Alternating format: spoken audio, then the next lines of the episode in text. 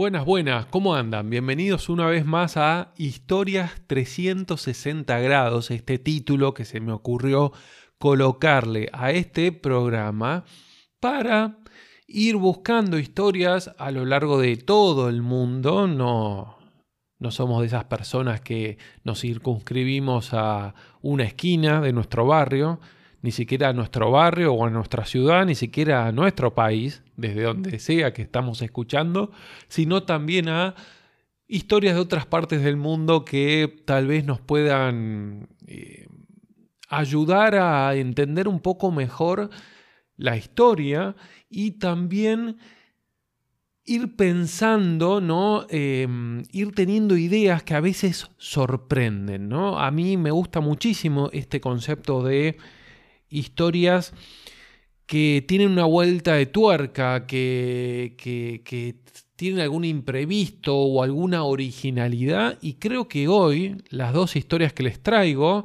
una la bien cortita que, mm, descubrí eh, esta semana, eh, que me encantó, em, tiene que ver mucho con eh, esta cuestión de la vuelta de tuerca y la otra, para contarles, tiene que ver con la originalidad, ¿no? Eh, dado una, realidad, poder observarla desde eh, otro lado. Así que quédense ahí nomás, que en breve empezamos con la primera historia, la cortita, ¿sí? que descubrí esta semana y que tiene una vuelta de tuerca.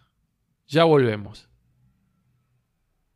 Bueno, ya estamos de vuelta acá en Historias 360 grados. Recuerden que nuestra vía de comunicación es un Instagram que se llama casualmente como el nombre del programa, Historias 360 grados. Ahí pueden consultar fotos de algunas eh, historias que, que ya he recopilado algunos años antes. También pueden dejar algún comentario de este programa o alguna duda o también alguna sugerencia de alguna historia que a ustedes les ha partido la cabeza y que les gustaría tal vez que eh, se pueda contar acá en el programa o incluso simplemente compartirla porque si hay algo que a mí me encanta cuando yo comparto conocimiento es que a veces se genera como un ida y vuelta donde la otra persona tal vez uno cuenta cinco minutos y te retruca con unos 15 minutos de, puro conocimiento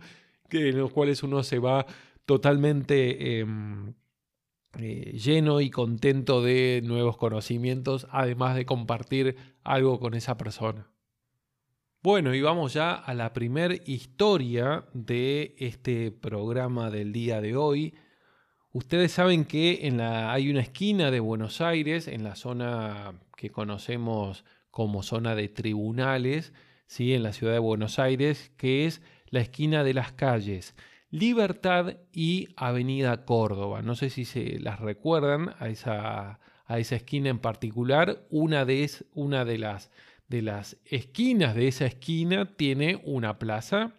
Enfrente de esa plaza, cruzando la calle Libertad, hay un templo, que es el Templo Libertad, y en diagonal, cruzando esa plaza, en esa misma esquina, repito, de Libertad y Avenida Córdoba, está nuestro famosísimo, famosísimo Teatro Cervantes, que tiene una fachada bastante particular.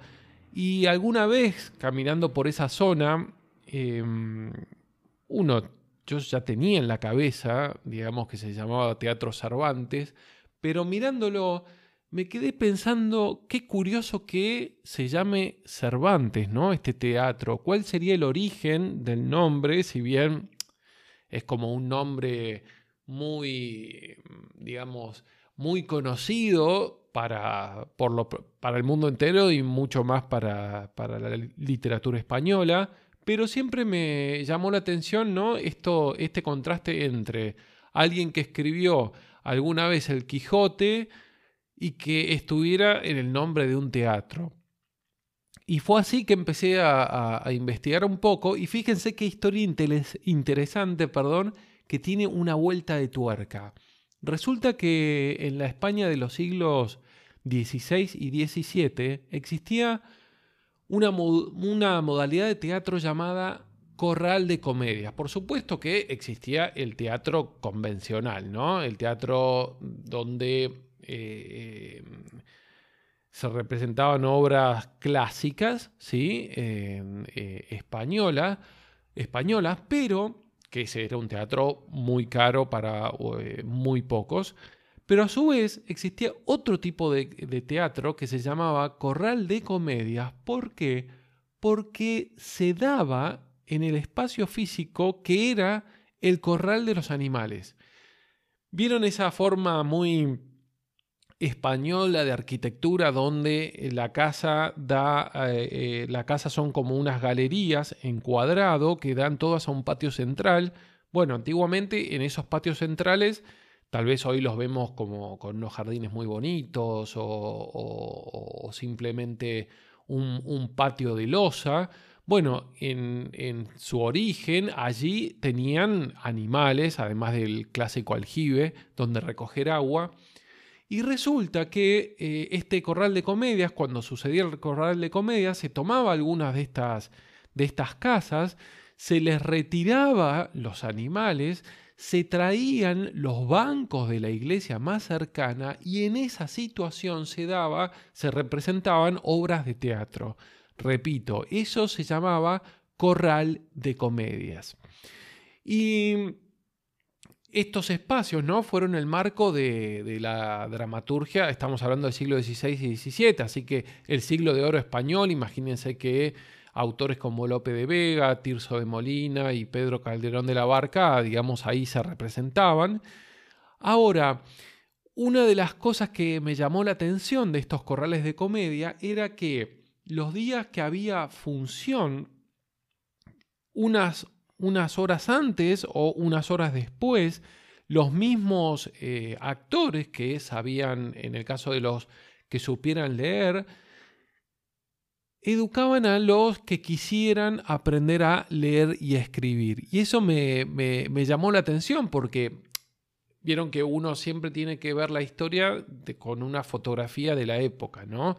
Hoy en día, digamos, si bien sabemos que hay, hay, hay, hay una cierta tasa de analfabetismo, bueno, no es tan alta como la del alfabetismo. Bueno, por entonces, en los siglos XVI y XVII, en España, España tenía 77, perdón, 75% de analfabetismo, ¿no?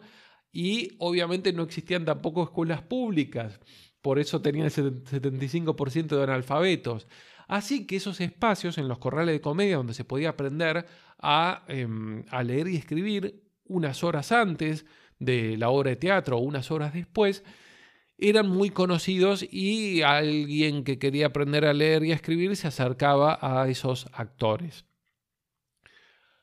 Lo interesante de esta historia es que hay un tal, eh, un, jovencito aprendió en esa situación de los corrales de comedia, unas horas antes o unas horas después, a leer y a escribir. Ese jovencito se llamaba Miguel y con el tiempo ese tal Miguel escribió, escribió la obra castellana más leída en el mundo, que es ni nada más ni nada menos que Don Quijote de la Mancha, ¿no? hablamos de eh, Miguel de Cervantes Saavedra.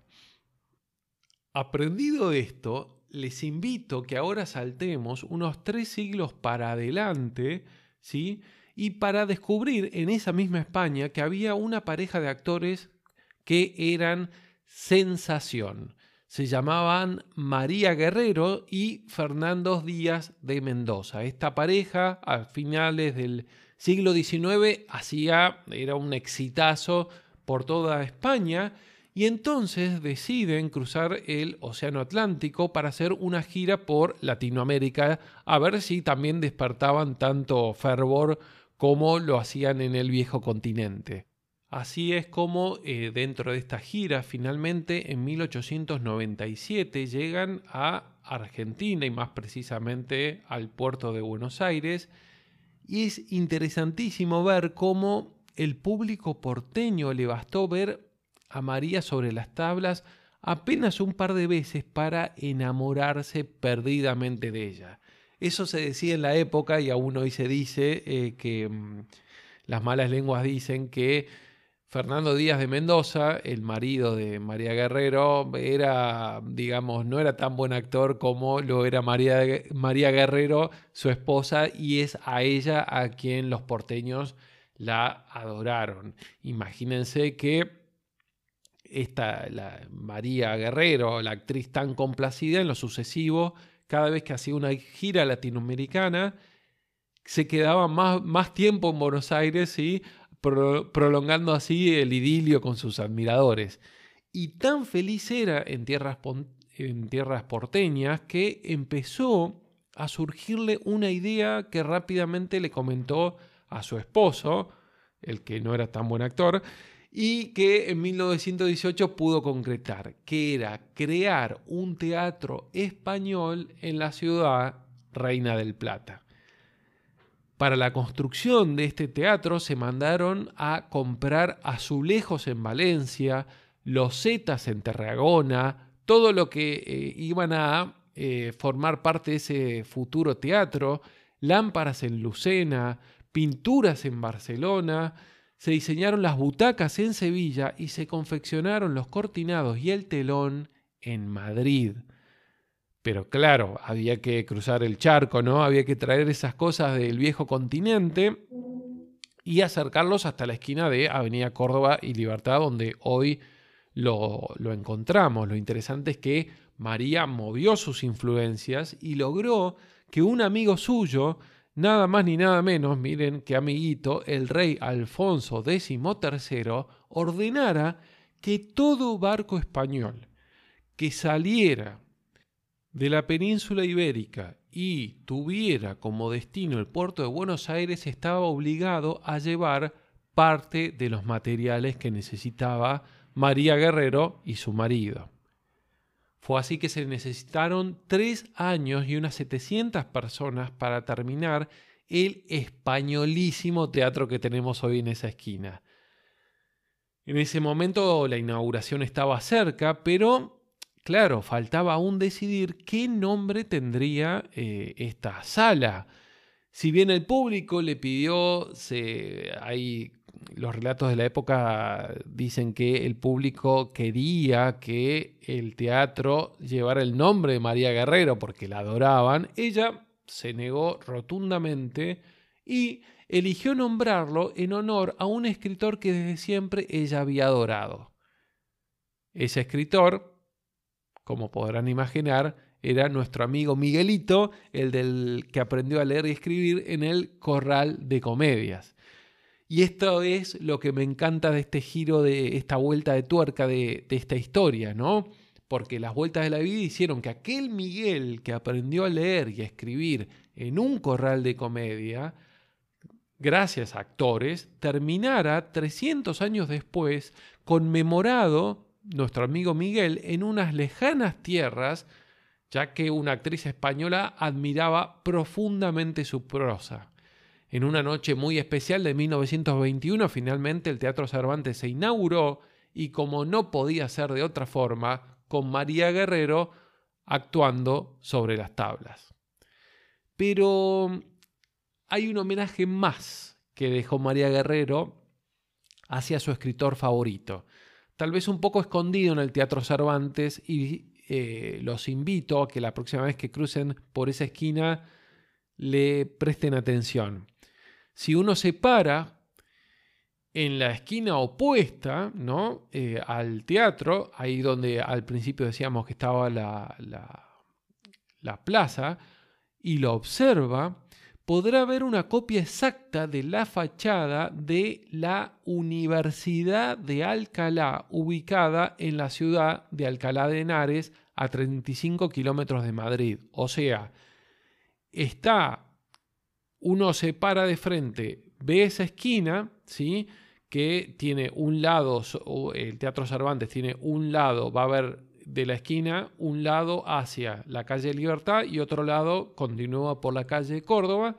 Esa esquina hace como, digamos, eh, de 90 grados, ¿no? si uno la abriera y la pusiera en un plano, ¿sí?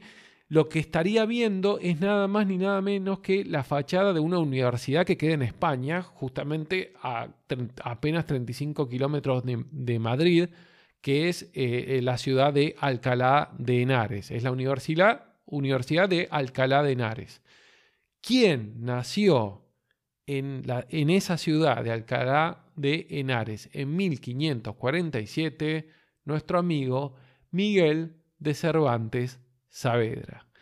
Vaya ahí otro homenaje a Miguelito que tantos siglos atrás aprendió a leer y a escribir en un corral de comedias. Vamos a una pausa y nos metemos en la próxima historia. Bueno, estamos ya de vuelta en Historias 360 grados con nuestra segunda historia del programa.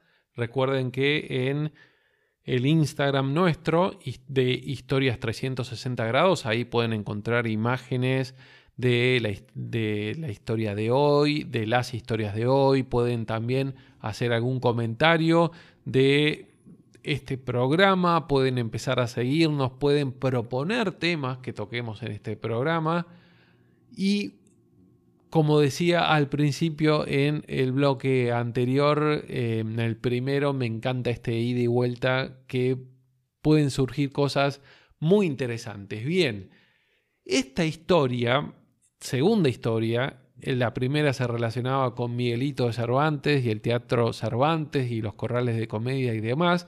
Esa yo les había hecho el anticipo de que tenía una vuelta de tuerca, la historia. Bueno, en este caso esta segunda historia, como les decía también antes, tiene esa forma original de pensar que muchas veces, eh, una vez que uno tiene una realidad, em, uno intenta em, de alguna forma, em, digamos, poner en práctica un método que con el cual uno pueda salirse con la, con la suya o eh, a partir de una realidad dada, rebuscárselas ahí está la palabra, no me salía. Y esta historia justamente tiene que ver con tendidos férreos, o sea, con líneas férreas, en la provincia de Buenos Aires y un poquito más allá que tenemos por lo pronto muchísimo. ¿Y por qué tenemos tanto, tanto tendido férreo?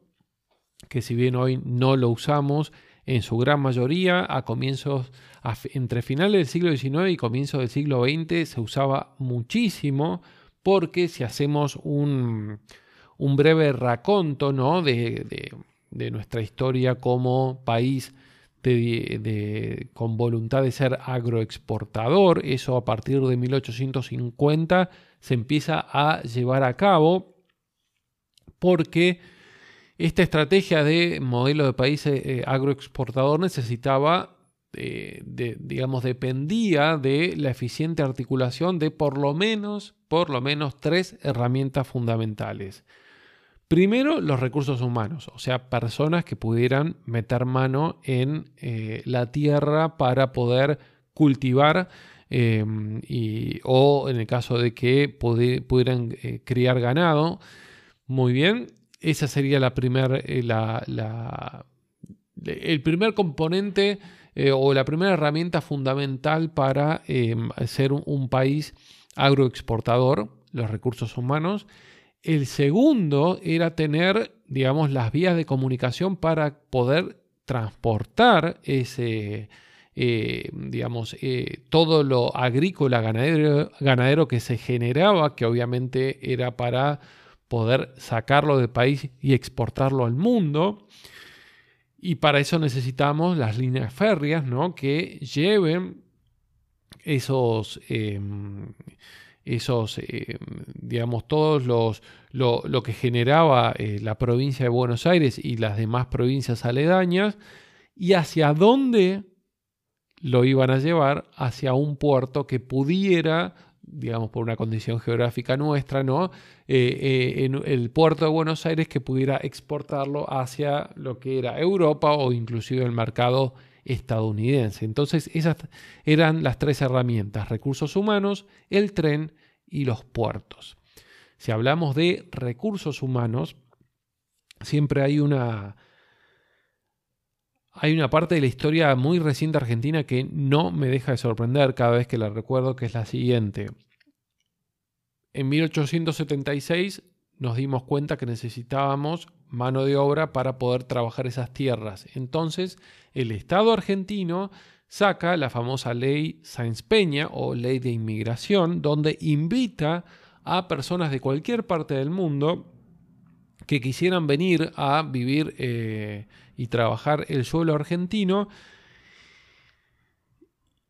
y le da una serie de beneficios que uno podía estar cinco días en el hotel de inmigrantes, ese que está en la zona del barrio de Retiro, muy lindo para visitar, se los recomiendo, hoy es un museo. La segunda condición era que tenías el acceso a una bolsa de empleo y la tercera era un viaje de tren a tu destino, donde encontrabas trabajo, por supuesto, en La Pampa, por supuesto, ese, ese, ese viaje en tren era solamente de ida, ¿no? Porque la idea era que el, que el, inmigrante se quedara unos buenos cantidad de años trabajando eh, y llevando adelante este modelo de país eh, agroexportador. Bien, teniendo esos recursos humanos que empezamos a convocar, veamos si fue exitosa ese llamamiento a, inmigrantes de todo el mundo. Bueno, entre 1880 y 1914 se registraron el ingreso al país de 4.2 millones de, de inmigrantes. Perdón. 4.2 millones de inmigrantes. ¿Qué cantidad eran, éramos los argentinos a comienzos de esa gran inmigración? Solamente 2 millones. O sea, en un país de 2 millones, solamente en 30 años, un poquito más de 30 años, invadieron el país, porque no se me ocurre otra mejor palabra de describirlo, 4.2 millones de personas. Increíble. Muy bien, teniendo ya eh, esa mano de obra, ahora necesitamos estas líneas férreas que, alimenta, que, que pudieran así que, hicieran el, viaje inverso a los inmigrantes. Los inmigrantes llegaban principalmente de España y de Italia, la mayoría de esta gran inmigración llegó de ahí, llegaban al puerto de Buenos Aires y desde la ciudad de Buenos Aires se tomaban eh, el tren al destino que fuera de, de La Pampa donde tenían trabajo, o sea, imagínense ese viaje tomándose el tren eh, en, la ciudad de Buenos Aires y radialmente como ingresando a La Pampa en alguna de las líneas de tren. Y los, eh, todo lo que producía la Argentina agrícola, agrícola ganadera iba en el camino inverso, o sea, iba desde las Pampas hacia el puerto y era exportado a Europa, o sea, tenían eh, direcciones sentidos opuestos eh, eh, en, los viajes los inmigrantes que la producción nacional. Entonces, si uno se pusiera a ver, y fíjense en el Instagram, que eh, dejo una imagen de las líneas férreas que circulaban principalmente por la provincia de Buenos Aires, van a ver todo ese diseño muy radial que va hacia el puerto de Buenos Aires. Hay como tengo como una breve analogía para los que son los que conocen la ciudad de Buenos Aires es que vieron que a excepción de la nueva línea H todas las demás líneas son bastante eh, radiales y van hacia lo que es la Plaza de Mayo, ¿verdad? O la línea eh, B muy cerquita, pero o sea, es como que todo va hacia el centro del de, eh, casco histórico de la ciudad de Buenos Aires. Bueno, de la misma forma, eso que sucede a nivel capital federal sucede a nivel provincia de Buenos Aires.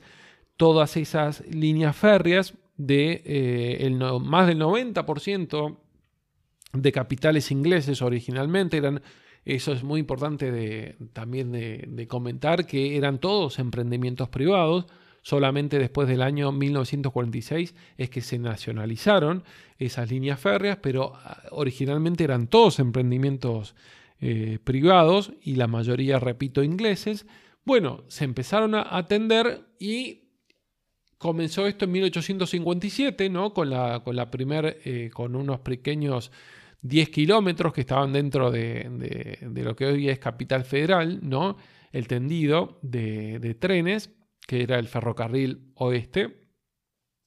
Para 1870 ya existían 722 kilómetros y para 1890 llegó a los 10.000 kilómetros el tendido férreo. Después siguió creciendo, pero imagínense esa, esa construcción o ese desarrollo tremendo de los, em, las vías férreas a lo largo de nuestra pampa húmeda y seca después, ¿no? Ya llegando para las zonas de la, provincia de La Pampa. Entonces, lo interesante para contarles es que si pueden ver una imagen, búsquenla en, algún buscador ahí en internet o si no, en el Instagram, historias 360 grados, la van a encontrar.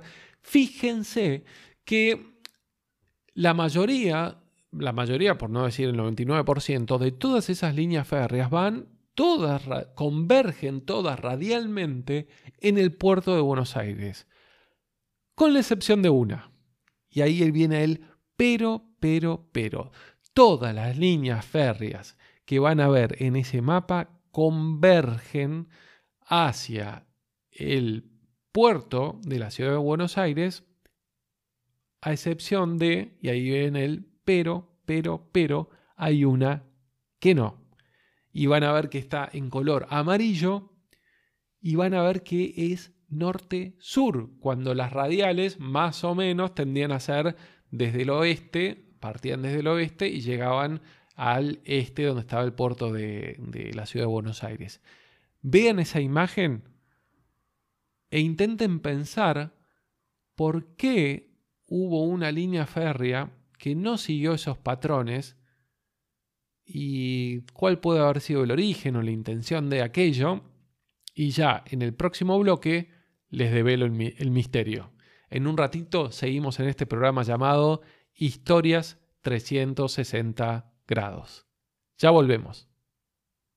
Muy bien, seguimos acá en Historias 360 grados, en, recorriendo esta, esta segunda historia de hoy que tiene que ver con los ferrocarriles en la provincia de Buenos Aires y un poco más, vamos a decir, en la, en la Pampa, ¿sí? porque les había dejado esa tarea de que vieran el mapa de los tendidos ferroviarios y que encuentren si había alguna línea férrea que no seguía esos patrones. Y casualmente hubo una, si uno la ve en, los mapas, que de hecho les confieso que esa fue la razón por la cual eh, yo empecé a estudiar este tema para hoy es que yo eh, alguna vez vi ese tendido y me dije que, pero qué curioso, porque, o sea, rompe totalmente el esquema que uno tiene de, todo ese, de, toda esa forma radial que tiene y que va atravesando, todas esas líneas férreas. Y eh, empecé a investigar un poco esa línea férrea, se llama el ferrocarril Puerto Belgrano a Rosario, ese es el nombre, ¿sí? Lo interesante que históricamente lo que sucedió fue lo siguiente, los ingleses dominaban el mercado porque sus líneas férreas eran las que la, gran mayoría, eh, eran los dueños de la gran mayoría de esas líneas férreas que eran usadas, eh, sería como el costo del flete, ¿no? O sea, hacían de flete de toda la, exportación agrícola ganadera de, de la Argentina en aquella época. Claro, como ellos dominaban el mercado, terminaron siendo un monopolio y controlaban los precios y le ponían a ellos el precio, digamos, en, algún momento empezaron a, especular un poco más y empezaron a aumentar los precios porque veían que no tenían muchos competidores y eso dio lugar a que eh, una, unos franceses junto a Diego de Alviar, eh, un, local, se les diera por imaginar cómo podían hacer que un, nuevo, un nuevo tendido férreo que pudiera competir contra el de los ingleses. Claro, pero como les comenté, que más del 90% eran eh, de, esta disposición radial, centrípeta hacia Buenos Aires, eh, de, esas líneas férreas, eran de capitales eh, ingleses, bueno, si uno quería hacerle la competencia, no iba a hacerle una línea férrea, le, iba a sumar un diseño muy similar a los ingleses. Había que hacer algo novedoso y algo que rompiera con el esquema. Entonces, tanto Diego de Alvear como estos capitales franceses, se dieron cuenta que, bueno, si no podían, eh, si imaginaron qué otro puerto podría usarse que para, para no converger radialmente en Buenos Aires y encontraron casualmente dos puertos que podían cumplir esa, podían cumplir esa condición. Uno ubicado al norte de esas pampas, que es el puerto de Rosario, y otro ubicado al sur, muy cerca de la ciudad de Bahía Blanca, a apenas 30 kilómetros de Bahía Blanca, ahí sobre el Océano Atlántico podía haber eh, la ubicación de otro puerto. Muy bien, entonces dijeron, bueno, ¿cuál de estos dos nos decidimos? Y después cuando empezaron a ver, digamos, cómo sería el tendido, dijeron, bueno, también lo que podríamos hacer es, justamente para apostar y ganarle a los ingleses, hacer un tendido que vaya norte-sur y casualmente que llegue tanto al puerto de Rosario como al puerto este en el sur, muy cerca de Bahía Blanca, que se llamaba Puerto Belgrano. Y entonces, fíjense que el detalle, que no les dije una línea férrea que uniera Rosario con Puerto Belgrano, porque el objetivo de ese tren no era hacer eso, sino que toda la producción norte ¿sí? de, la provincia de Buenos Aires llevara, eh, eh, exportara ¿sí? a través de esta vía hacia el norte, hacia Rosario, y los que estaban en el sur de La Pampa hacia eh, Puerto Belgrano. O sea, la línea férrea unía literalmente eh, los dos puertos, pero no era que llevaba de un puerto a otro eh, eh, todo lo agrícola ganadera, sino lo sacaba o por el norte, por Rosario, o por el sur, esa misma línea férrea, por Puerto Belgrano, cerca de Bahía Blanca, sacaba toda la, la producción agrícola ganadera o proponía sacar esa producción agrícola ganadera de la provincia de Buenos Aires y claramente competir con em, este gran emprendimiento y monopolio por lo pronto inglés.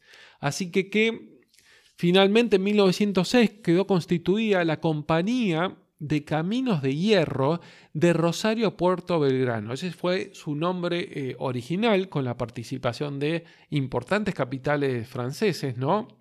Además de eh, Alviar estaba el financista Otto Bemberg, y los poderosos bancos Paribas, eh, y la Société Générale, perdón por mi mal eh, francés, más que mi mal francés, es mi ignorancia del francés, y una de las mayores constructoras de Europa que era Hersent et Frères.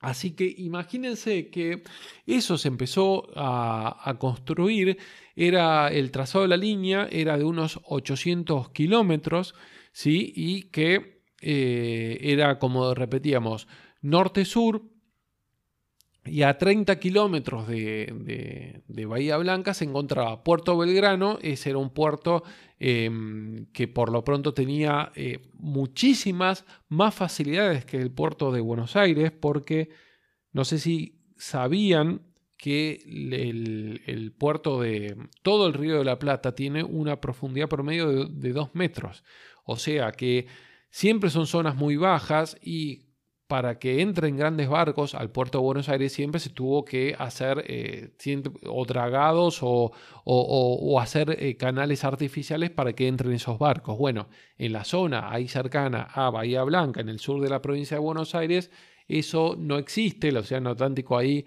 eh, las aguas del mar que llegan ahí son muy profundas, así que digamos que eh, como ya, ya desde el vamos teníamos una gran ventaja en ese puerto eh, al sur, Puerto Belgrano, para exportar. Esta vía férrea de Rosario, Puerto Belgrano tenía unas grandes ventajas por este puerto en el sur y por el norte el puerto de Rosario sobre el gigantesco río Paraná, el segundo río más grande detrás del río Amazonas en, dentro de Sudamérica. Así que, digamos, era por lo pronto eh, promisorio, ¿no? Esta idea. Ahora, había un problema, que así como ellos habían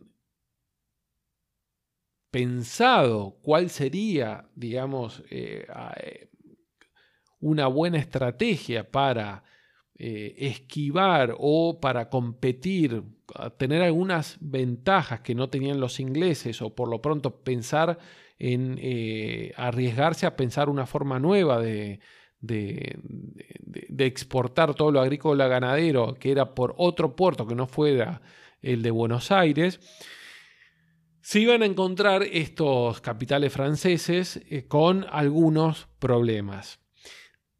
Piensen durante la ahora eh, durante el siguiente intervalo o, la siguiente pausa, piensen cuáles serían esas desventajas y en el siguiente bloque las descubrimos y así terminamos de hablar de la historia de este ferrocarril tan, tan singular que transitaba norte-sur cuando todos lo hacían este-oeste en la provincia de Buenos Aires a comienzos del siglo XX.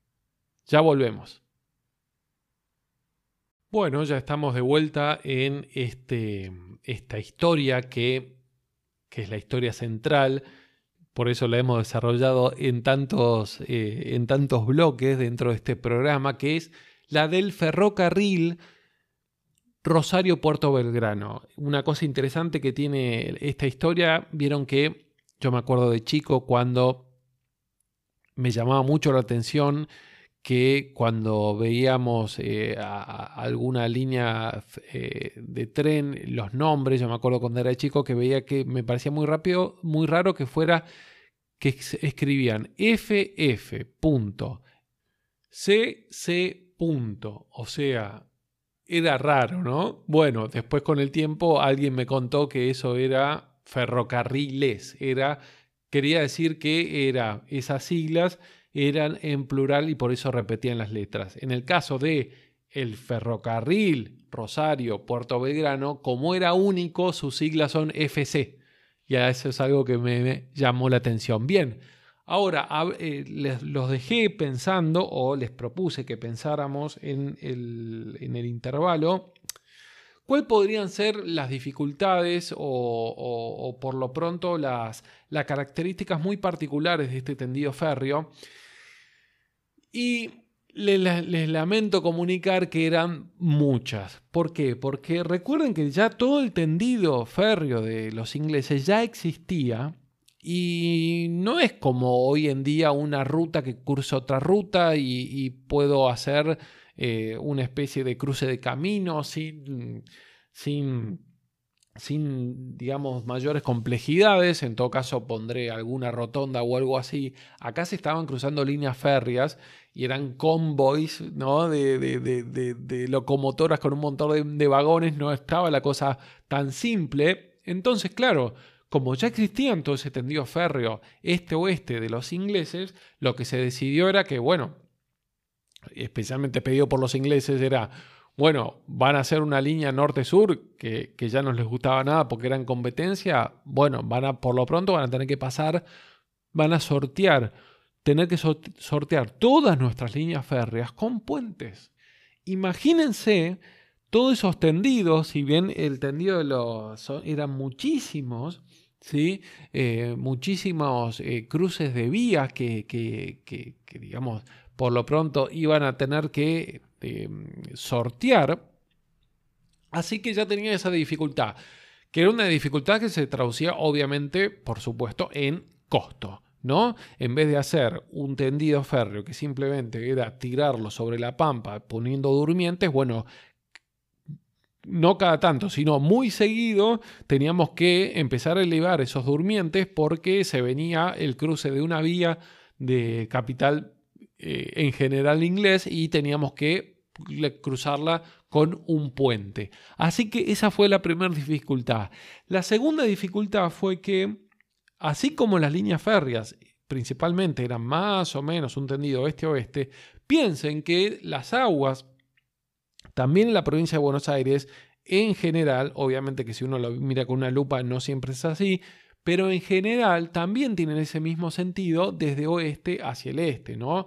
Eh, o sea, imaginemos en características desde un punto de vista macro, más o menos que vendrían eh, de la zona de la cordillera y van a de, desaguar ¿no? en el Océano Atlántico. Entonces, también había muchos arroyos y ríos que esta línea férrea de los de Rosario Puerto Belgrano iba a tener que sortear porque los tenía que cruzar. Entonces se sumaban los puentes que tenían que hacer para los em, para cruzar las vías férreas de emprendimientos principalmente ingleses, más los puentes que tenían que hacer y cruzar los ríos y arroyos, escuchen cuántos puentes iba a tener en esos 800 kilómetros. 77, ¿sí? 33 que intersectaban eh, líneas férreas de otras compañías y 44 que cruzaban ríos. Así que ya por lo pronto fue muy costoso, pero los capitales franceses se habían venido con todo y para 1910 finalmente el 16 de diciembre de 1910 a la mañana se inauguró esta línea férrea de eh, ferrocarril Rosario-Puerto Belgrano y salió el convoy inaugural de la línea ¿sí? desde la estación de Rosario con intención de llegar no hasta Puerto Belgrano, porque ese último tramito no, no lo habían terminado, pero sí muy cerquita. ¿Y saben cuánto tardó? Menos de 24 horas, en menos de 24 horas, ese tren recorrió desde Rosario casi, casi hasta llegar a eh, Puerto Belgrano, ¿sí? muy cerca de la zona de Punta Alta, ahí cerca de Bahía Blanca, 30 kilómetros. En tan solo 20 horas, piensen lo, que, lo revolucionario para la época, ¿sí? de saber que alguien el día anterior o en menos de 24 horas había estado en Rosario y había llegado muy cerquita de Bahía Blanca recorriendo esos 800 kilómetros, así que fue una inauguración por lo pronto, eh, digamos, espectacular, ¿no? Para todas las personas eh, que, que la pudieron vivenciar.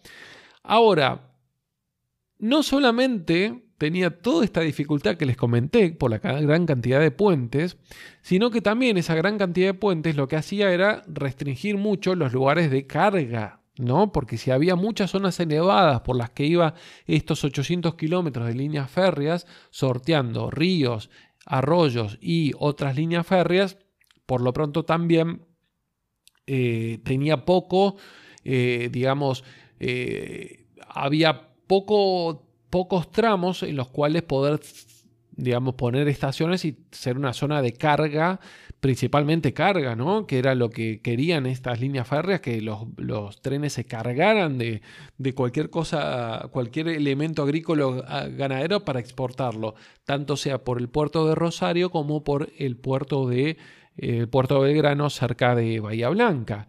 Y bueno, eso ya era una dificultad eh, eh, que se sumaba a todos, digamos, que venía aparejada con esta cantidad de puentes que eh, sorteaban los 77 puentes. Y les sumo una dificultad más. Pobre esta ferrocarril Rosario Puerto Belgrano. Era la siguiente. Todas las zonas más digamos, eh, más prolíficas, más ricas, los campos más ricos, con los mejores suelos, que estaban en las zonas centrales de la provincia de Buenos Aires, lo que era conocido, lo que conocimos siempre desde, desde chicos, desde que estudiamos la primaria, la zona de la Pampa Húmeda, todas esas zonas que eran digamos, era el negocio de los ingleses, los ingleses hicieron muchísimo lobby para que la línea férrea no atravesara por ahí. ¿Sí? Y entonces al este emprendimiento eh, francés le quedó, lo único que le quedó es que esa línea férrea atravesara mucho más cerca del límite con la provincia de La Pampa.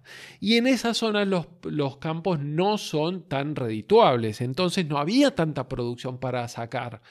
Lo que habían pensado los, los, estos capitales franceses era, bueno, como el negocio viene tan bien, como a los ingleses le está yendo tan bien seguramente, todo esto es como un boom que va creciendo, creciendo, creciendo y se, eh, se, potencia ¿no? cada año que pasa y algún día todas estas pampas que no son tan buenas como las, las, que, las que aprovechan los ingleses y ya tienen todo el tendido férreo hecho, nosotros, eh, digamos, va a crecer tanto este modelo agrícola ganadero que va a llegar, digamos, a nosotros también. eh, acá también, por donde atraviesen nuestras líneas férreas, va a haber muy buena producción y nosotros también seremos una empresa muy exitosa como son los ferrocarriles ingleses. Bueno, le hago la historia corta. Lamentablemente no fue así porque las tierras eran definitivamente de mucha menor calidad y tanto por eso como por esta gran cantidad de puentes que atravesaban y que había sido tan costoso el emprendimiento, lamentablemente nunca llegó a ser a buen puerto y la línea férrea de, del ferrocarril Rosario-Puerto Belgrano, a pesar de que había sido una idea muy original y muy interesante, no rindió sus frutos y no le fue tan bien. Hoy es interesante que en La Pampa quedan vestigios, busquen, googleen, porque hay muchas eh, muchos grupos de aficionados a, las líneas férreas que, recorren las viejas estaciones de, todos los ferrocarriles, pero en particular el ferrocarril que nos toca hoy, Rosario Puerto Belgrano, y van a ver que tiene muchísimas cosas interesantes, fotos, etcétera. Muy bien, hemos llegado al final con el triste final de este ferrocarril Rosario Puerto Belgrano, pero lo que a mí sí me gusta de este emprendimiento es su originalidad y de pensar de una forma distinta una vez que uno acepta la realidad como estaba, que era la del negocio inglés. ¿sí? Ya existían esos tendidos de vías férreas, bueno, vamos a competirles de otra forma. Hemos llegado al final del programa. Les dejo un gran saludo. Recuerden que en Historias 360 grados nos pueden encontrar y hacer el comentario que se les ocurra. Se pueden también, nos pueden empezar a seguir ahí por Instagram. Y bueno, ojalá nos veamos la semana que viene en este programa llamado Historias 360 grados. Cuídense, un gran abrazo, hasta luego.